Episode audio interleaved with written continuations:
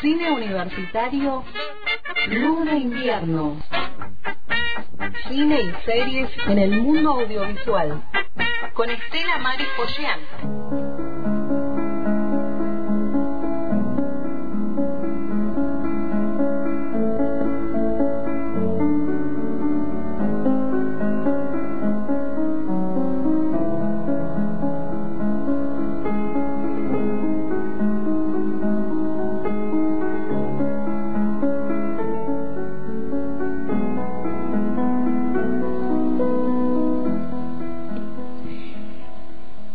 con esta música eh, damos comienzo a este espacio que mm, nos invita a transitar este último segmento de lo que es nuestra Evita militante y actriz. Hola Estela. Hola Paola. Sí, seguimos con esta trilogía especial de Evita, ¿no? En este caso es la representación en el cine y, en esa mm, relación muy fuerte que ha tenido tanto como actriz como militante, ¿no? Entonces, por acá tenemos un, trabajo para, para mostrarles, un, audio que, que nos gustaría que, que escuchemos. A ver, a ver si por ahí no sé un, audio el audio para para poder Hablar introducirnos esa, esa, unión entre la actriz y la militante. No esperaba encontrar un laboratorio tan completo aquí lo es. Parece usted desalentado. ¿por qué no me dio un papel a mí? pero si le correspondía a mí. Cualquiera diría que tu hermana es imprescindible. Y así es. Y me lo dices a mí escucha chica te quiero. Pero eso no me impide apreciar los verdaderos méritos de Nita. Bueno, pues, con ella te vas a quedar.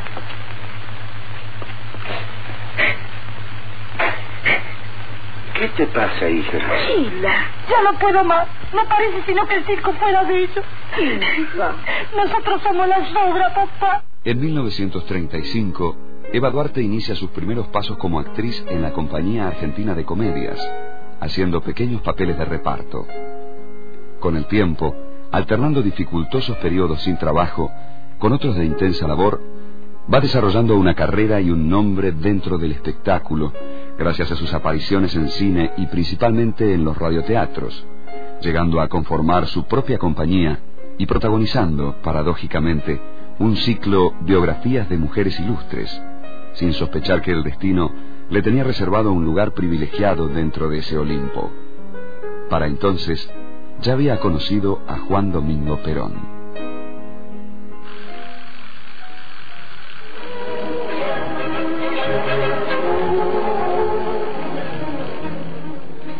Bueno, Eva María Duarte fue actriz y política argentina.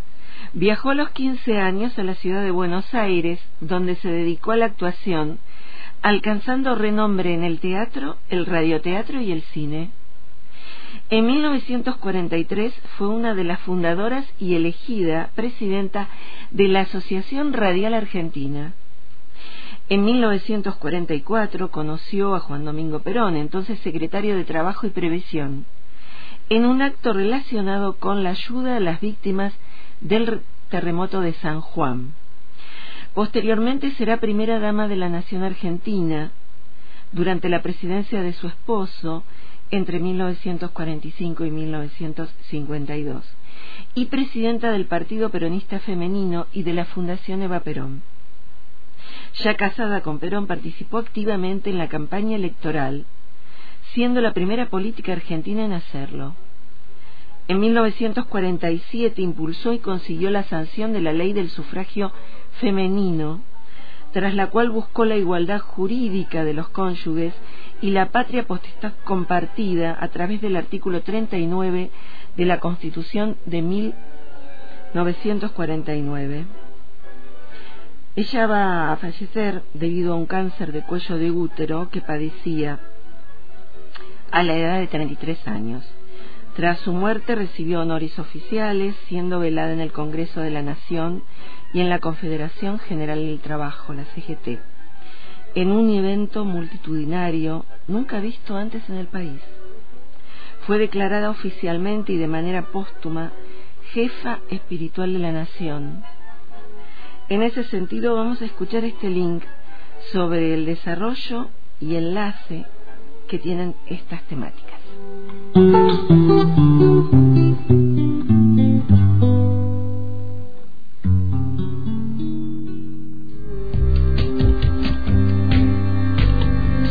Carrera artística de Vita es una carrera que uno podría situar entre fines de los 30 hasta 1945. Comienza con pequeños papeles, alguna actuación en alguna película, Segundos afuera, donde aparece literalmente segundo. No sabía que te mala suerte tirar a las palomas.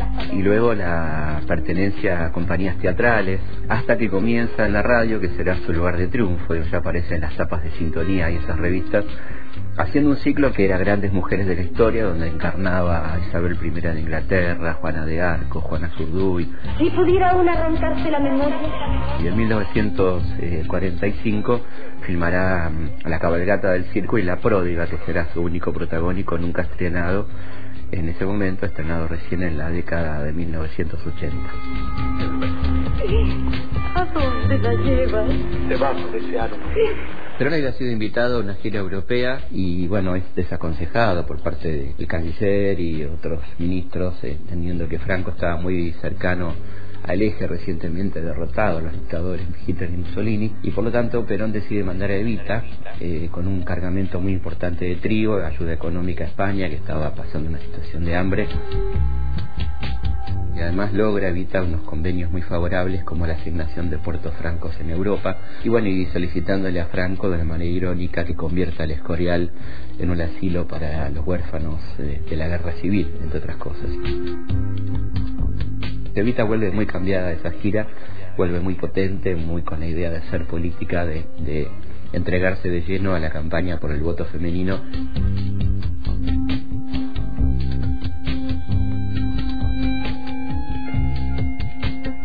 El 9 de septiembre de 1947, el Congreso Nacional aprueba el proyecto de ley otorgando los derechos cívicos a la mujer. El voto femenino era un viejo anhelo de las mujeres socialistas en Argentina, de las mujeres feministas, Alicia Moró, Gabriela Coni, todas estas mujeres que lucharon fuertemente durante décadas para lograr el voto femenino sin éxito porque estaba siempre la oposición de los sectores conservadores. La mujer puede y debe votar. Debe elegir, apoyar y votar a quienes crean más capacitados para cuidar y procurar el bienestar presente nuestro y el futuro de nuestros hijos. Incluso con el apoyo de los socialistas fueron presentados proyectos de ley como Mario Bravo, Alfredo Palacios, Enrique Digman, el propio Juan B. Justo, pero cuando llegaban al Senado eran rechazados tanto por los radicales como por los conservadores. Ciudadana, el destino de la nación ahora también depende de ti. Evita detestaba la beneficencia porque la había padecido de chica, cuando en los actos escolares en su pueblo le donaban guardapolvos usados o ropa que las chicas ya no usaban, haciéndola pasar al frente ante la mirada de todos sus compañeros. Y ahí nació la Fundación Eva Perón, una institución que tenía un impresionante presupuesto, producto de una, un donativo, o digámoslo así, de descuento mensual de un día de trabajo de todos los trabajadores.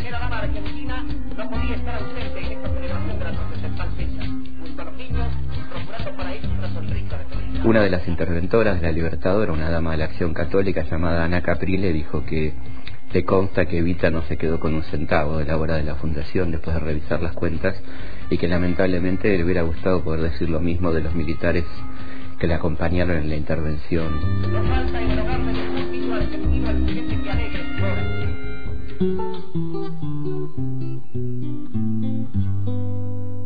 Bueno, la candidatura a la vicepresidencia era un hecho cantado, evidente. Bueno, eh, es un texto muy rico que lo vamos a dejar para que, que, lo, yo lo encontré subido por eh, la Universidad de Filosofía de la UBA y me pareció interesante ponerlo. Eh, María Duarte subió por primera vez al escenario cuando tenía 13 años. Su hermana Herminda, quien había ingresado al Colegio Nacional de Junín, integraba la Comisión de Arte y Cultura, que entre otras actividades organizaba obras de teatro, y fue así que convocó a María Eva, quien ya tenía inclinaciones para la actuación, para ser parte del elenco de la pieza eh, Arriba Estudiantes. Eso era por el año 1932, Paola. María Eva ya entonces también recitaba y cantaba en la radio local en el programa La Hora Selecta. La radio ahí presente. Presente, siempre, siempre, porque por eso sería es, es, lindo tomar esta parte también de Eva, ¿no? La Eva actriz, toda esa trayectoria. Eh, fue el, em, la idea de, de ella de, de, venir, de llegar a Buenos Aires, digamos, fue parte de un gran proceso migratorio interno que comienza con la crisis económica de 1929 en nuestro país. A poco de llegar obtuvo un empleo para actuar en un papel secundario en una compañía teatral de Eva Franco, una de las principales de la época. En el 35 debutó profesionalmente en la obra La señora de Pérez en el Teatro Comedia. Y al día siguiente hubo una eh, en el diario Crítica se realizó un, comentario donde eh, se, se, comentaba estas cuestiones, ¿no? A mediados de 1935 debutaron con Cada hogar un mundo y luego trabajó en Beso Mortal. De Rosario viajaron a Mendoza. El ritmo de trabajo era agotador. El 2 de agosto salió a escena en cuatro funciones. Mm. Siguieron en gira en Córdoba y en septiembre volvieron a Rosario para partir nuevamente hacia Córdoba y en el fin de semana del 26 de septiembre dieron cuatro funciones en Paraná. Para los 70 eh, años de su fallecimiento, apareció en Quilmes, en mi ciudad natal, mm. en un, un trabajo que hizo ella para publicidad, Eva, que se llamó La luna de miel de Inés, donde vamos a escuchar a Cristina Álvarez Rodríguez, que es su sobrina nieta, eh, al, eh, directora eh, diputada, em, está a cargo del museo, también Evita, que se puede ver en, en, Buenos Aires, de a Fernando Martín Peña, historiador de cine, y al ministro de Cultura Tristán Bauer. Mm, el material fue restaurado por Fernando Martín Peña a instancias del Museo Evita y del Instituto Nacional de Investigaciones Históricas, con el apoyo del mecenazgo em, cultural de la ciudad de Buenos Aires.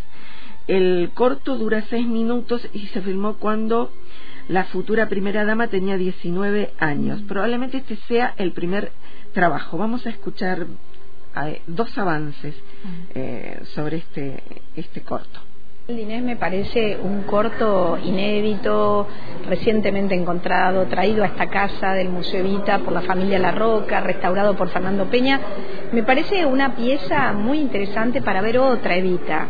Y es eh, cuando lo proyecten y cuando lo puedan todos conocer, es lo que a mí me, más me interpela de ese material, ¿no? Es conocer una Evita artista, una Evita en una época, el año 38, donde no había televisión, donde no había redes sociales, una Evita muy joven de 20 años que cocina para su marido con un aceite, bueno, es eh, muy interesante. Y también ver el tiempo de las propagandas del cine de aquella época, muy diferente a lo que hoy vemos, eh, una época de, de un patriarcado muy fuerte, donde las mujeres no teníamos la autonomía que hoy tenemos para poder decidir sobre nuestras propias vidas.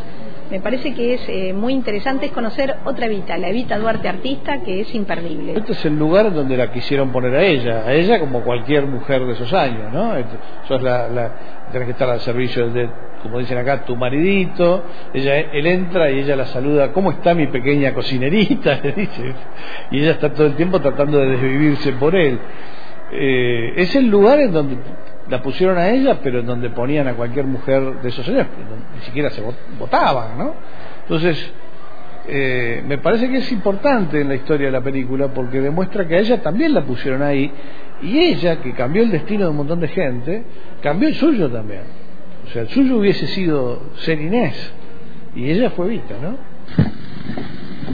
Como ustedes han visto, señoras, este aceite me ha sacado de apuros. Pruébenlo ustedes y verán que Oladina tiene el legítimo sabor a oliva y que es aún mejor para cocinar, pues no produce humo ni olor. Además,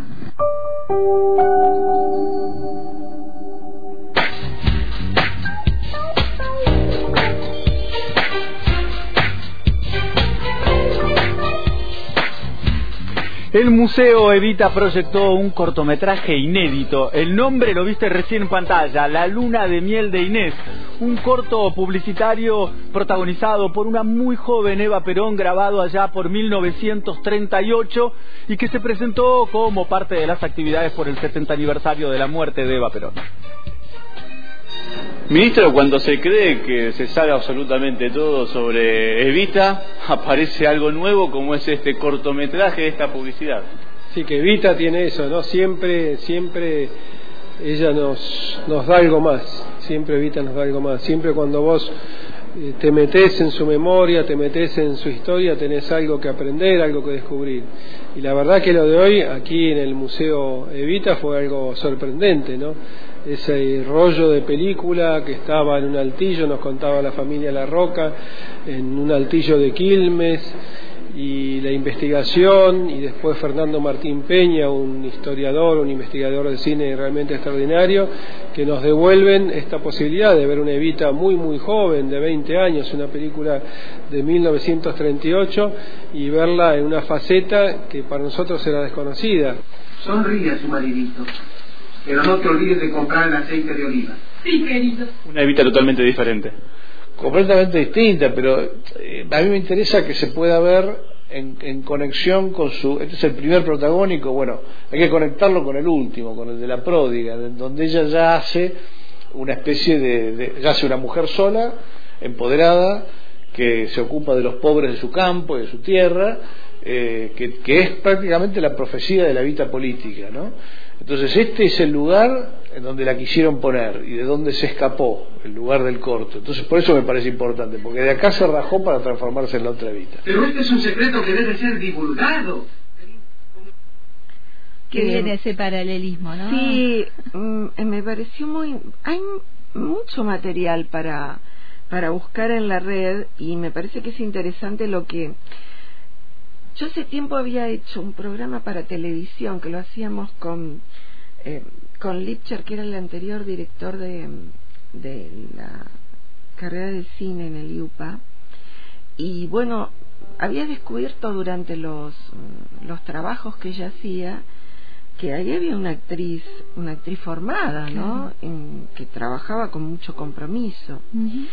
Y, y bueno, por eso me, me, parecía interesante volcar estos dos, eh, estas dos narraciones que se dieron cuando se estrenó en el museo este corto que aparece en Quilmes y que siempre hay, eh, digamos, cuando hay un interés en tener una filmoteca, siempre aparecen por allí algunas narraciones audiovisuales que no se conocían. Claro, inéditas, ¿no? En donde, bueno, por, ejemplo, ahí se la puede escuchar en una publicidad. En una publicidad, sí, en el avance de una publicidad que seguramente se pasaba en cine, claro. que eran, se veía en pantalla grandísima.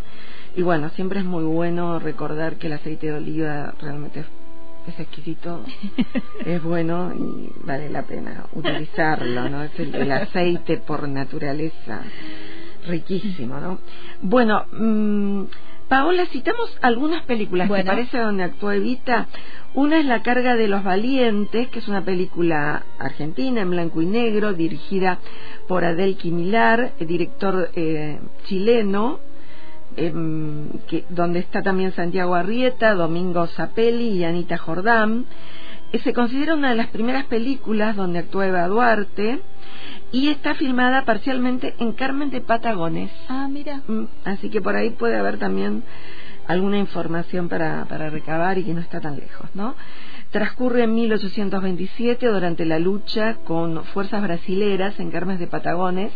Esta historia es de un teniente del Fortín que se enamora de la joven ahijada de la pulpería. Después hay otra película, Una novia en apuros, que es una película también nacional, dirigida por, eh, por eh, John Reinhardt, sobre un guion de Conrado Nalé Roslo, sobre un argumento de Bekefi y Solt del año 42, que tuvo como protagonistas a eh, José Alcántara, Manuel Halcón, Alicia Barrié, Héctor Calcaño y Lidia Lamezón. Una joven interrumpe su luna de miel con un farmacéutico para buscar al misterioso donante de un valioso anillo. Luego llega una película que recomiendo mucho ver, que es La cabalgata del circo, porque transcurre desde los inicios del circo, pasando por el teatro y llegando al cine. Es una muy buena película de mm, Boneo y de Sofici sobre un guion eh, de Sofici, eh, escrito en colaboración con Francisco Madrid, que se estrenó en el, en el 30 de mayo del 45. Actúa Libertad Lamarque, Hugo del Carril, José Olarra y Oreste Caviglia. La, la película fue muy conocida porque Evita tiene ahí un papel secundario y se habla que hubo un enfrentamiento entre ella y Libertad Lamar, Ah. que un- el, el famoso cachetada que parece que inclusive eh, Libertad Lamar que dijo que no fue así, sino que fue una tensión que se suele dar en las películas, bueno, pero se dio ahí como eh, eh, trascendió y yo realmente lamento esa Está bien, es una historia, y, pero, pero la película, la trayectoria de un circo criollo a lo largo de los años, narrada a través de la historia de dos hermanos, ¿no? Y, y realmente Hugo del Carril y Libertad Lamarque hacen un trabajo muy interesante y por supuesto también Evita que está, está ahí, su presencia está muy marcada. Y la, la película La Pródiga, que es prácticamente un paralelo de la vida de Eva, ¿no? Em, estuvo también filmada en blanco y negro. E- está coloreada, uno si la busca en la red aparece coloreada. Es de Mario Sofici em, y mm, sobre un guion de, de Alejandro Casona, basada en la novela de eh, Pedro Antonio de Alarcón. Fue producida en 1945. Creo que ella también la hizo para para radio, Eva Duarte, Juan José Míguez, Angelina Pagano y Ernesto Ranken. Em, fue la primera película de Alberto Closas, del, Mm. del actor em, español en Argentina. En principio iba a ser dirigida por Ernesto Arancibia y protagonizada por Mecha Ortiz. Eso ya no sé cómo, cómo sigue. Eh, La historia es dueña de una gran casona situada en medio de un valle. Julia es una mujer que tras llevar una vida licenciosa decide volcar su fortuna hacia el prójimo. Bueno, eso de vida Claro. licenciosa es, la verdad es que no, no, mm, digamos, es tomada un poco así, pero digamos, de, de tener una vida diferente a la que va a después tener, ¿no? Claro. Por eso la llaman la pródiga. Pero un día llega un ingeniero con otros planes para esas tierras y el destino de Julia y el valle se van a transformar, van a cambiar y ahí hay varias tensiones. La película, que se va a rodar en los años 40, va a tardar bastante tiempo en ser estrenada, se va a estrenar en 1984 porque ya, bueno, eh, Evita va a ser primera dama y bueno, ahí es la, la historia de la película es otro camino para desandar, ¿no? Dueña de una gran casona situada en medio de un valle, Julia es una mujer que eh, va a cambiar ciertos destinos y el de ella propia. Por eso decían que era como un paralelo de lo que después fue la vida de... Claro, sí, sí. Sí, vale la pena verla la película, es- eh, tiene una, una muy buena producción. A ver qué... qué La te- pródiga. La llama, pródiga, para la pródiga. googlearla. Y la encontrás, encontrás todas las películas. Además, en algún otro programa que hablamos de Vita pusimos el link. Sí, así. Sí, así que poder- está en cine universitario Luz de Invierno. A ver qué pusimos por acá. Que le dejamos al operador. Antes de ser Eva Perón, eh, Eva Duarte fue en algún momento Eva Durante, como nombre artístico, fue una actriz de radio muy importante y también hizo su paso por el cine en dos películas que se recuerdan bastante importantes. ¿no? Una es La cabalgata del circo y una que la tiene como protagonista, la única película en la que fue protagonista, que fue La pródiga. ¿eh? Evita actriz, que fue la antesala de la Evita política. Vamos a ir al corte con imágenes de aquella Evita actriz. Nuestra unión durará solo lo que dure el amor. Cuando empieza a cansarse de esto que hoy le parece tan hermoso, júrele que tendrá el valor de confesarlo lealmente, que no me impondrá el tormento de ir adivinando su disimulo, su compasión y su sacrificio. Júrele. Nunca. Sería admitir que podría ser verdad. Lo haré yo. Yo, la pródiga, juro que nunca seré para ti una cadena. que no te pesaré ni un solo día, que no tendrás que aborrecerme ni una sola hora, que no estorbaré tu felicidad ni un solo instante.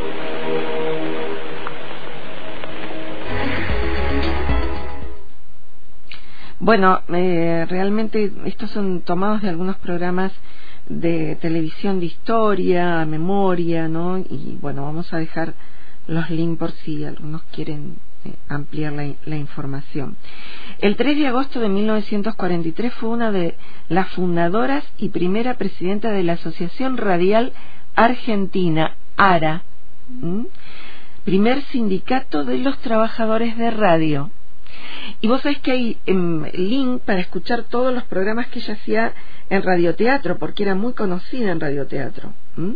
De hecho, alguna otra vez vamos a hacer un programa, algún programa de quiénes fotografiaron a Evita, pero la vamos a dejar. Eso está bueno. La, Eso la para, imagen, ¿no? para la otro. que nos queda después en la, en la historia, porque uno busca y googlea Ah. y, y, ¿no? las imágenes y las fotografías que Sí. son tan reproducidas. Y están casi todos los programas que ella hizo subidos en los programas de radio, ¿no? Que se hacían radioteatros, eso realmente de mujeres, de po- importantes mujeres de la historia. Entonces, bueno, y ahí ella participó mucho. Bueno, vos sabés que para mí una de las películas que habla más de la militancia es Las muchachas de Alejandra Marino. Las muchachas peronistas recorren el país y eh, censan a cada mujer y luego contribuyen a preparar el terreno para el voto de la mujer. Me gusta porque hay ciertas fotografías que las van coloreando. No voy a contar el final porque en el final no, no, no contemos el final. no contemos el final. Vean la película está está en línea y vamos a escuchar ahora el em, el tráiler y después vamos a finalizar con algo muy interesante. Ella cómo descubrió en mí que yo podía tener actitudes de dirigente. Yo no veía nada. Yo, yo lo único que sabía que iba a tener que iba, si entraba en política voy a cerrar el piano. Efectivamente fue así. Iba cerrar el piano porque la política es muy absorbente.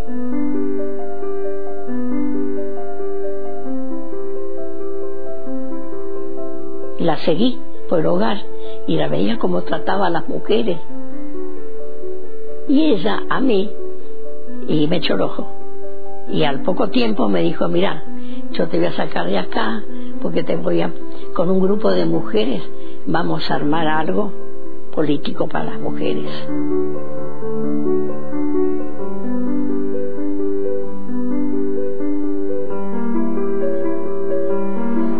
Yo nací el 10 de mayo de 1920. Ella tenía un año justo más que yo.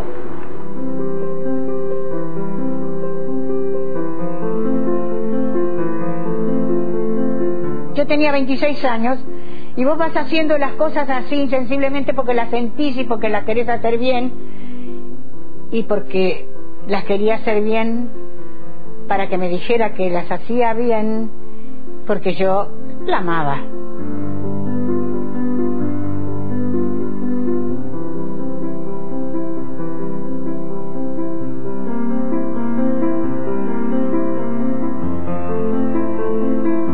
Pregunta, ¿y usted qué hace en Corriente? ¿Por qué no viene acá? No, yo soy maestra y como maestra voy a continuar trabajando y luchando.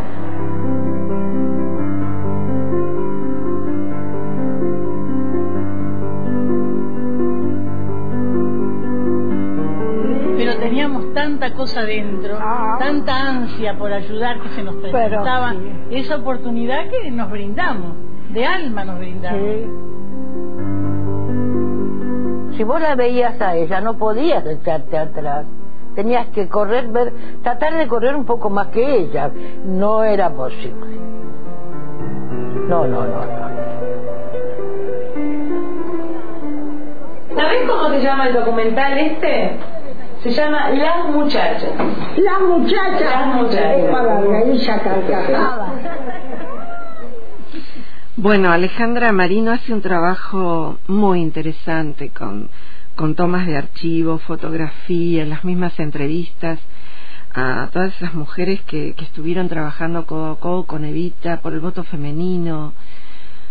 Realmente es una película para ver, es muy didáctica la película, el sentido de la militancia, la militancia en sí misma. Mm, bueno, me parece que es muy, muy, muy recomendable, muy recomendable.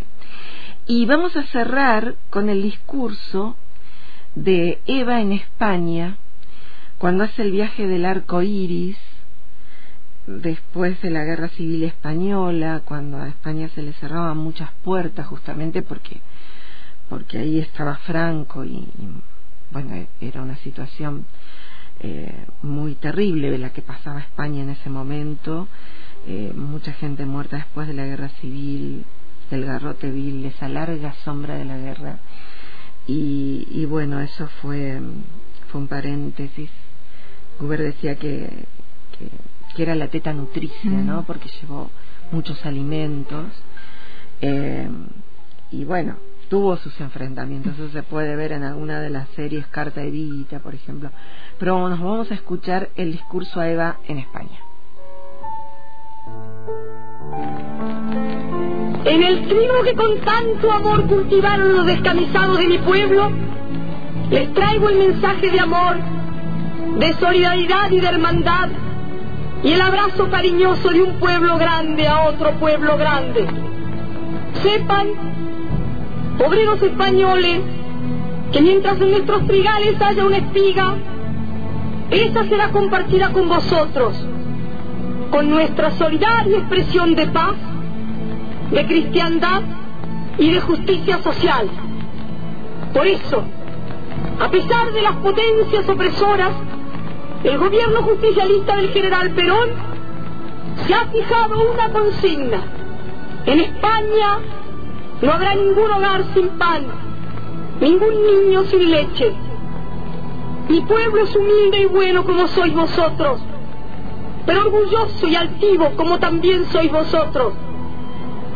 Tened siempre presente que solo la solidaridad entre los humildes nos hará fuertes para enfrentar la voracidad insaciable de los poderosos.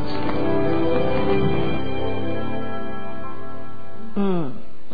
Y pintamos y cerramos así, ¿no? Evita eh, actriz, pero Evita militante, que trascendió eh, la historia eh, desde la actuación, pero también desde la militancia, que creo que en algún momento de su vida eh, se unieron por algo, ¿no? Sí, eh, yo mm, pensaba, ¿qué fue realmente Evita, no? Actriz está muy claro. También, bueno, obviamente primera dama, pero cuando uno empieza a buscar, vos ves una, sobre todo en la película Las muchachas, ves eso, un deseo de militancia que en esta época se traduce eh, ni se traduce, digamos, es, es parte de, de nuestra de, nuestras formas discursivas, ¿no? Pero creo que hay una hay una foto de Vita con el pelo suelto, ¿no? Que, yo puse varias ahí entre para anunciar el programa y el, el especial. Y me parece que esa es la palabra, ¿no? Estuvo también el historiador Felipe Piña, Piña que, que él ha escrito libros sobre Vita y bueno, trajimos acá algunos de sus, de sus trabajos, las citas a las películas. Y bueno, eso lo vamos a subir todo en la página para quien quiera leerlo o volver a escucharlo. Está, para mí ha sido muy lindo que tanto Marcelo como vos, Paola, me estén acompañando en, en esto que te da tanta fuerza, ¿no? Y te hace pensar que siempre es posible salir adelante de circunstancias difíciles. y eso es lo que hay que poner en primer lugar. gracias Estela y nos volvemos a encontrar el próximo jueves con, con otra propuesta. Otro tema, ya lo vamos a anunciar. ¿Cambiamos el vestuario? Totalmente, totalmente, más a la actualidad.